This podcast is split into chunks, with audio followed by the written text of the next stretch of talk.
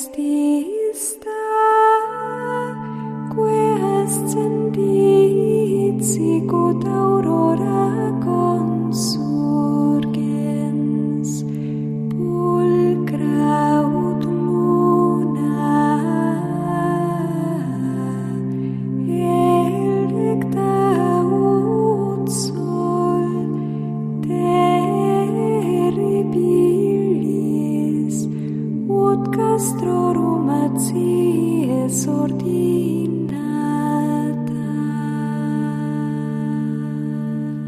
Comienza Sor Ángela María, Madre y Maestra, dirigido por el Padre Sebastián Moreno.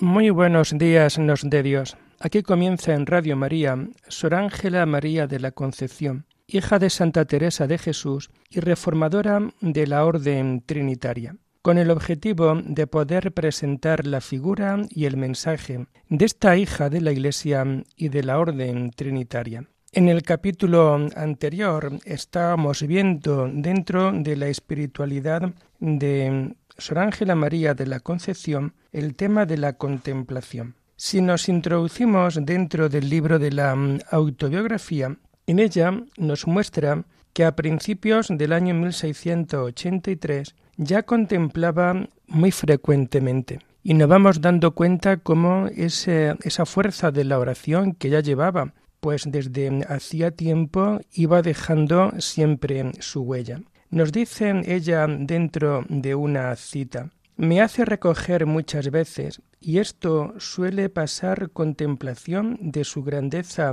con luces.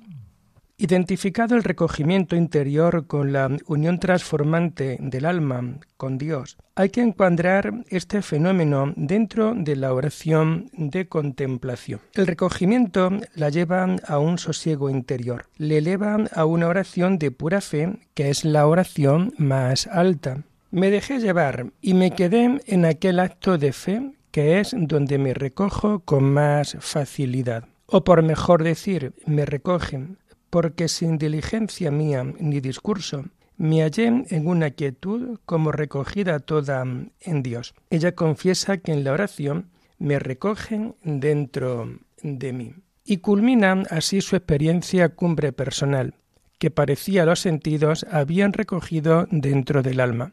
En esta mm, oración contemplativa y transformante, el recogimiento desempeña un papel fundamental. La facilidad en recogerme en la oración es casi continua. Con todo esto que nosotros vamos viendo dentro de lo que Ángela María nos deja por escrito dentro de sus distintas obras espirituales, nos vamos dando cuenta precisamente como todo lo que hemos ido viendo en estos programas anteriores tiene ahora también su corroboración dentro del libro de la autobiografía. Ella se deja llevar y se queda en aquel acto de fe en donde se recoge con facilidad es el acto del saber recogerse y de nuevo quizás aquí sería positivo caer en la cuenta de ciertos detalles importantes dentro de nuestra vida como también personas que igual quisiéramos tener una vida de oración contemplativa. Y es que realmente conforme nosotros vamos creciendo en amistad con Dios, conforme nosotros vamos viviendo la virtud del contemplativo, en la medida en que nosotros tenemos siempre esa presencia continua, esa presencia amorosa de Dios dentro de nuestra vida, nos vamos dando cuenta cómo este acto de recogimiento en Dios cada vez se hace más viable, se hace como más posible, cuesta como menos trabajo dentro de la vida personal de la persona Me recojo con más facilidad. Una experiencia importante dentro de la vida de Ángela María, pero también una experiencia que es muy importante dentro de nuestras propias circunstancias. Culmina así este tema del recogimiento de la contemplación con esta frase final que nosotros acabábamos de ver. La facilidad en recogerme en la oración es casi continua. O dicho también de otra manera, esto nos hace pensar que ella vivía completamente sumergida en un clima de diálogo interior, en un clima de diálogo muy personal con su amado, con su esposo, con el Señor. Bueno, pues desde aquí nosotros apostamos siempre también por esta oración de contemplación, esta oración en donde el alma queda recogida, esta oración en donde el espíritu te eleva continuamente hacia la presencia de Dios para poder vivir, para poder gozar lo que el Señor quiere comunicarnos, lo que el Señor quiere que nosotros podamos vivir dentro de nuestra propia vida. Y juntamente a este tema de la contemplación al que hemos dedicado ya pues como varios programas, vamos también ahora pues a dentro también de mm, otro tema que podemos denominar fenómenos extraordinarios dentro de la vida de Ángela María de la Concepción. Y nos introducimos dentro del tema también de las visiones. Un tema que quizás conviene también poderlo tratar, aunque sea muy por encima. En mística se entiende por visiones percepciones sobrenaturales de objetos por naturaleza invisible a los ojos. Esto creo que lo podemos entender pues como muy fácilmente, pero no podemos olvidar precisamente que estamos dentro del campo de la mística, no nos encontramos dentro del campo de la pura razón porque si nosotros partimos simplemente de la pura razón de lo que alcanza nuestra mente, de lo que ven nuestros ojos, entonces este tipo de realidad como que se queda un poco roto. Esto tenemos también que partir de la situación. Estamos ante realidades de fe. Y aunque sabemos que la fe comienza allí donde la razón termina, pero, sin embargo, como que no podemos entender, como no, no, podemos comprender precisamente porque ya la razón no llega más de donde puede llegar, en el mundo de la fe hay también unas realidades. Y esto es lo que tenemos que dejar muy claro dentro de nuestra vida. Por ello, en el mundo de las visiones, esta definición de que son percepciones sobrenaturales, tú percibes de una manera sobrenatural objetos que por naturaleza son invisibles a los ojos humanos y por tanto invisibles también al mundo de la razón. Son visiones corporales y aquí la vista percibe una realidad objetiva por naturaleza invisible al hombre. Pero no olvidemos precisamente de que es una visión corporal, es algo que tú estás viendo interiormente, aunque es invisible siempre a los ojos del hombre. Es una forma exterior sensible y luminosa. Ángela María nos habla de que hay visiones imaginarias. Hay visiones que se producen dentro de la imaginación. Son representaciones sensibles circunscritas a la imaginación que se representan sobrenaturalmente al espíritu. Pero también nos viene a decir que hay otro tipo de visiones, que son las visiones intelectuales, que son visiones de la inteligencia sin impresión y sin imagen sensible. Estas se distinguen por su objeto, por su duración y por sus efectos. Así, si nos detenemos un poco en este tipo de visiones imaginarias, intelectuales, nos vamos dando cuenta, por ejemplo, que en esta definición que tenemos como visión imaginaria, como esa representación sensible, una representación sensible, algo que tú puedes ver a través de los sentidos y circunscritas a la imaginación, lo puedes ver, pero nunca puedes olvidar que estamos ante una visión que puede ser sensible a todos tus sentidos, pero que no tienen ninguna impresión y no tienen tampoco ninguna imagen sensible real para las personas que están fuera de ella. Estas se distinguen por su objeto, por su duración y por sus efectos. Las visiones imaginarias son representaciones sensibles, por tanto son representaciones que se pueden observar, que se pueden entender por medio de los sentidos, pero están circunscritas a la imaginación que se representan sobrenaturalmente al espíritu. Parecen, por tanto, en esa imaginación pero que a pesar de ser mm, de alguna manera visiones, vemos que son también unas realidades muy profundas dentro de la persona que la puede ver. Sin embargo, luego nos encontramos con las visiones intelectuales, que son visiones de la inteligencia, en donde no hay ningún tipo de impresión, no hay ningún tipo de imagen sensible, no aparece la visión de un objeto, pero vemos que se distinguen de la imaginaria precisamente por el objeto de, lo que se representa, de lo que, hay, la duración y también los efectos. Bueno, pues para Santa Teresa las visiones son un hecho de la experiencia personal. Esto no lo podemos nunca en duda. Por tanto, estas visiones son siempre un reflejo, son siempre como experiencia de la vida personal del contemplativo. Se trata de constatar la experiencia mística mediante las visiones. El que una persona tenga este tipo de visiones ya quiere decir que hay como una cierta experiencia mística. En el desposorio místico, que corresponde a las sextas moradas, y el matrimonio místico, aquí nos vamos a encontrar, sobre todo en el matrimonio, las visiones de las séptimas moradas. Aquí es donde se ve realmente o se puede entender realmente todo este tipo de visiones tanto imaginarias como intelectuales.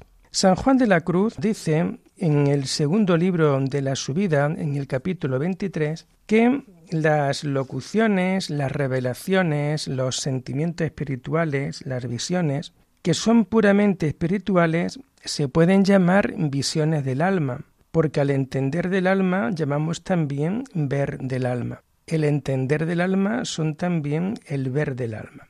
Como efectos se presentan la quietud, la iluminación, la suavidad, la limpieza de amor, la humildad, la inclinación o elevación del espíritu a Dios. Y una profunda y sabia advertencia. Vale más cualquier acto de caridad y la virtud de la humildad que todos los acontecimientos místicos extraordinarios. Y esto pues también importa mucho dentro de la vida que Ángela María nos viene también a decir que por encima de todo este mundo de la visión, por encima de toda esta realidad, lo que tenemos que tener también muy en cuenta es que vale más cualquier acto de caridad o de virtud en la humildad que todos estos acontecimientos místicos. Es decir, siempre estaremos más en lo real, siempre estaremos más en lo cierto cuando dentro de la vida del contemplativo aparece humildad y virtud en la caridad.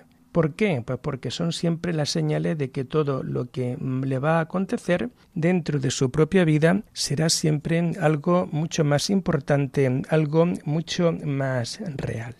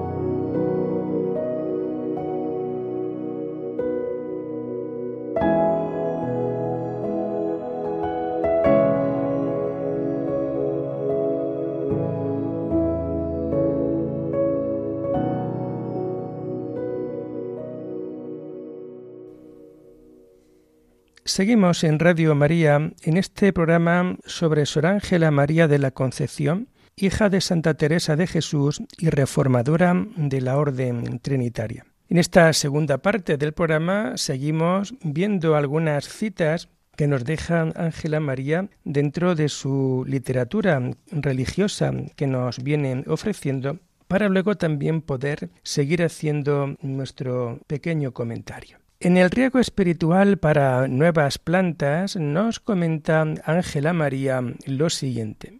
Cuanto más fervorosa y perseverante fuera nuestra oración, tanto más capaz hará nuestra alma de sus dones y gracias, pues como dice la Escritura, la perseverancia alcanza la victoria, y si es con humildad, vencen al invencible que es Dios.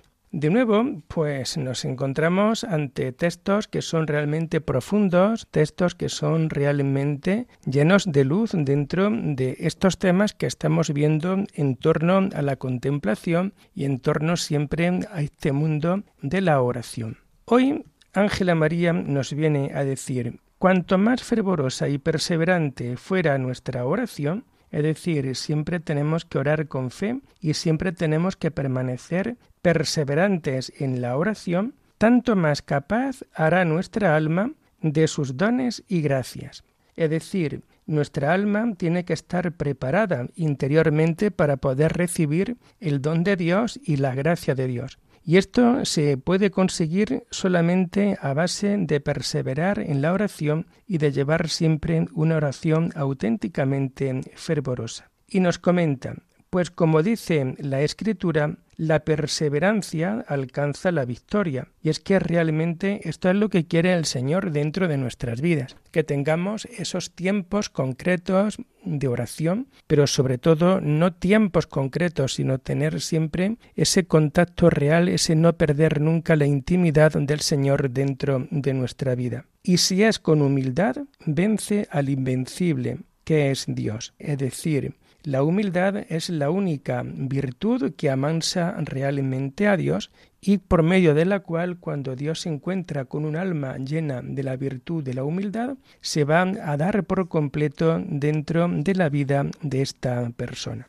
Por tanto, la importancia siempre de la perseverancia dentro de esta vida contemplativa, la importancia de tener una oración cuanto más fervorosa, la importancia de que conforme esto nosotros lo vayamos consiguiendo, nuestro corazón, nuestra alma estará preparada a recibir la comunicación de dones y de gracias que vienen de Dios. Y sobre todo esto viene coronado de una manera mucho más profunda en tanto y en cuanto nosotros respondemos a Dios siempre con la virtud de la humildad que es en definitiva la que conquista a Dios para que puedan comunicarse dentro de nuestras propias vidas. También en el libro del riego espiritual nos comenta Ángela María lo siguiente. Con las faltas de oración pretende el enemigo quitarle al alma la fuerza que recibe de esta virtud, para hacerle caer en muchos defectos. Y realmente esto también lo tenemos que tener muy, pero que muy claro dentro de nuestras propias vidas. Y es que también en el momento en que un alma se decide a optar de una manera clara, decidida y seria por la vida de oración, por la vida en Cristo, por la vida contemplativa, rápidamente el demonio va a estar a ir poniéndote pruebas continuamente.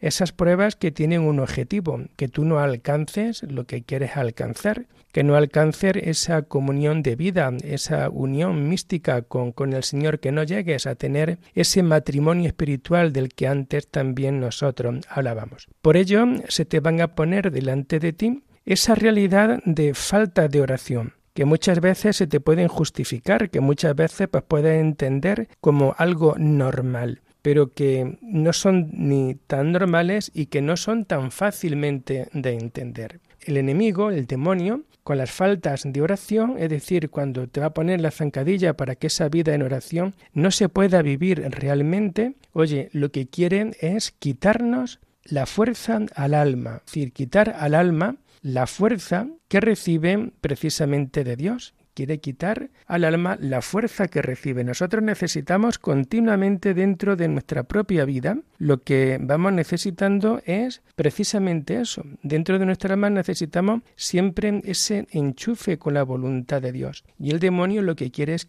es precisamente romper ese canal de gracia, ese canal de fuerza que recibimos de la oración. ¿Por qué? Pues porque nos quiere hacer caer en nuestros defectos, nos quiere hacer ver los defectos que tenemos precisamente como virtudes. Y esto es siempre el juego sucio que suele tener el maligno dentro de nuestra vida. Por ello volvemos de nuevo a repetir la importancia siempre de una oración perseverante dentro de nuestra vida esa oración perseverante que hará posible la actitud, nuestra actitud interior, que realmente es una actitud interesante, una actitud buena, coherente y en definitiva una actitud que podrá hacernos vivir dentro de nuestra vida precisamente en esa interior tan necesaria que todos vamos necesitando. También en el riego espiritual nos comenta Ángela María lo siguiente. Aunque después de orar y de pedir tarde Dios en responder, no por eso se ha de dejar la oración. Y de nuevo, aquí nos vamos encontrando realmente con estas grandes armas pedagógicas que Ángela María nos está dejando dentro de nuestras propias vidas, dentro de nuestras propias circunstancias. Aquí nos volvemos a encontrar con lo siguiente. Podemos estar en oración, podemos pedirle a Dios, pero Dios también puede tardar en respondernos. Es decir, como vulgarmente muchas veces se dice, si Dios tarda en responder a una petición será porque está demasiado entretenido con los asuntos de los hombres y no llega rápidamente a todo lo que los hijos le están pidiendo. Aunque ya sabemos que esto no es así, porque esto es un dicho, pero quizás nos pueda valer dentro también de nuestra vida. El tiempo de Dios, el tiempo que Dios tarda en responder a nuestras peticiones, es un tiempo muy distinto al tiempo humano. Y por tanto, como la categoría de tiempo humano es muy distinta a la categoría del tiempo divino, esto nos puede entender, nos puede ayudar y bastante en lo que Ángela María nos está ofreciendo. Aunque después de orar y de pedir tarde Dios en responder, nunca olvides que en Dios no hay tiempo, el tiempo es una categoría que el hombre se fabrica juntamente con el espacio. No por eso se ha de dejar la oración y por tanto sea quizás también la prueba más importante dentro de nuestra vida. Y me explico. Quizás nosotros, pues lo que tengamos que hacer es, a pesar de que no veamos respuesta, de que no veamos avance dentro de nuestra vida interior, nunca, nunca, nunca dejar la oración nunca abandonar la oración, porque es entonces cuando el demonio habría vencido dentro de nuestras propias vidas. También en el riego espiritual para las nuevas plantas nos comenta Ángela María lo siguiente. Para el perfecto modo de orar, importa mucho el que se acostumbre nuestra alma y voluntad en querer todo lo que quiere Dios. Y, de nuevo la sabiduría, la experiencia de esta religiosa que estamos dedicándole este programa en Radio María. Para un perfecto modo de orar. Hay muchas maneras de orar, pero ella ahora nos habla precisamente para que nuestra oración sea perfecta. Importa mucho que se acostumbre nuestra alma y nuestra voluntad en querer todo lo que Dios quiere. Nuestra alma, nuestra voluntad tiene que querer lo que Dios quiere. Todo esto tenemos que saberlo entender, tenemos que saberlo encajar precisamente a la luz siempre de ese, digamos, de, esa, de ese matrimonio espiritual, de esa unión de voluntades. ¿Qué es lo que quiere un alma? El alma lo que quiere es siempre estar junto a su amado. ¿Qué es lo que debe desear el alma? Desear siempre lo que Dios quiere. Por una sencilla razón, lo que Dios quiere para cada uno de nosotros será siempre lo bueno, será siempre lo mejor. A Dios no lo podemos entender en una clave en donde nos va a hacer la vida imposible, en donde nos va a poner una prueba que será muy difícil dentro de nuestras vidas. Nos equivocaríamos si nosotros viéramos la actitud de Dios en esta perspectiva. Hoy Ángela María nos recuerda que ese perfecto modo de orar importa mucho para que nuestra oración sea perfecta, importa mucho que nuestra voluntad, nuestro querer sea también la misma voluntad, el mismo querer de Dios. Y esta tenía que ser también nuestra oración, es decir, cada día que nosotros rezamos la oración del Padre nuestro y pedimos, hágase tu voluntad en la tierra como en el cielo, y que alguna vez que otra, pues ya creo que he explicado, si no en este programa, en los programas anteriores, cuando nosotros cambiamos un poquito el sentido de la traducción en esta oración del Padre nuestro y contestamos de la siguiente manera, Señor, como se hace tu voluntad en el cielo, que se haga tu voluntad en la tierra. Hágase tu voluntad en la tierra como en el cielo. Como en el cielo se hace tu voluntad, que se haga tu voluntad aquí en la tierra. Bueno, pues esta es la clave, hacerse la voluntad de Dios en la tierra, que no es ni más ni menos que nuestra alma esté siempre en el mismo querer, en el mismo amor de Dios. Y esto es lo más importante, esto es clave dentro de nuestra propia vida. Haber una unión de voluntades, el poder vivir siempre al lado de lo que el Señor nos está regalando dentro de nuestra propia vida. Pues bien, vamos a dejarlo aquí, queridos hermanos, y ya desde hoy les invito a seguir este programa el lunes de la semana próxima, si Dios lo quiere. Alabada sea la Santísima Trinidad, sea por siempre bendita y alabada. Questi sta, quest sendit, sicut aurora consum.